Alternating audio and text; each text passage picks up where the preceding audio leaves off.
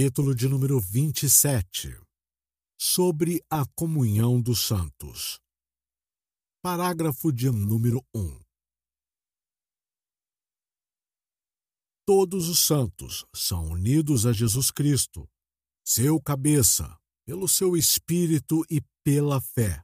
Muito embora isso não os torne uma só pessoa com ele, temos comunhão com ele em suas graças, sofrimentos, morte, ressurreição e glória.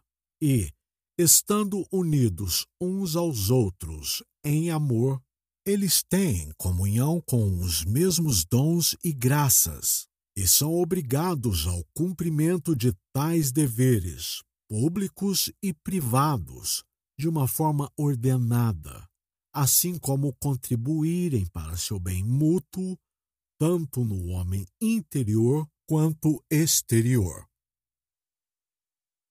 Parágrafo de número 2.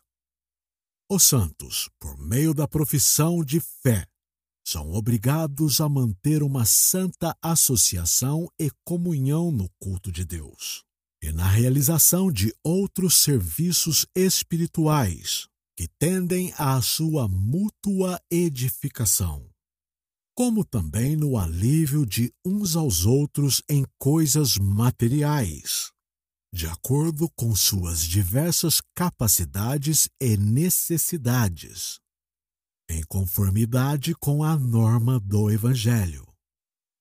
Embora esta comunhão deva ser exercida especialmente no âmbito familiar e das igrejas, ainda assim, conforme Deus oferecer oportunidade, deve ser estendida a toda a família da fé mesmo a todos os que, em todo lugar, invocam o nome do Senhor Jesus.